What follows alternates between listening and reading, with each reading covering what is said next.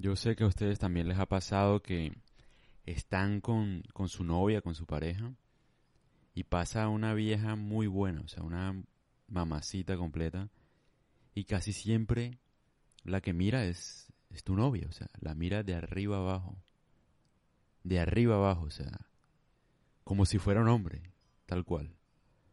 Yo alguna vez leí, no sé bien por qué, pero como que las mujeres están inclinadas o atraídas por el sexo femenino tal vez. Y que eso era un reflejo.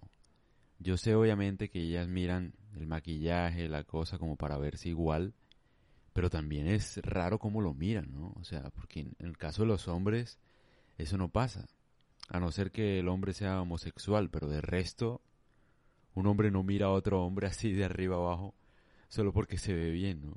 O sea, como que en los hombres eso no pasa. A lo que voy es que una mujer tiene una capacidad infinita para dar placer, o sea, yo creo que ningún hombre es capaz o concibe la idea de la imaginación sexual femenina, o sea, ninguno. Ninguno es capaz de imaginar esos alcances. Tienen un alcance infinito, o sea, una cosa absurda, porque yo cada vez pues escucho, ¿no? Veo, hay cosas que no puedo compartir porque no me dejan. Pero, no jodas, es una cosa, que increíble, marica.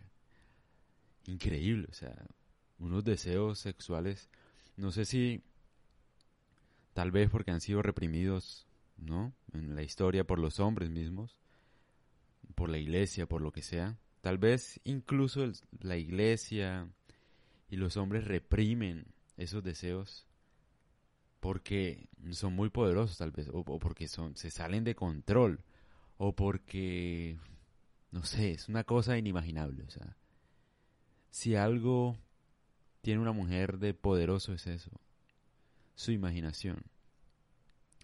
Su imaginación, o sea, si uno la sabe estimular, si uno sabe estimular la imaginación de una mujer, uno puede lograr cosas infinitas, literalmente, o sea, su imaginación es su debilidad, es su punto débil, porque es lo que más anhelan, esa es la verdad.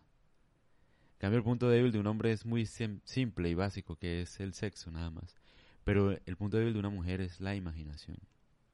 La imaginación. O sea, si uno pone a imaginar a una mujer, eso no tiene nombre. O sea, esa vaina llega a unos niveles absurdos, absurdos de placer. Una cosa, no sé, lo que en la gran mayoría de hombres les puede parecer algo imposible.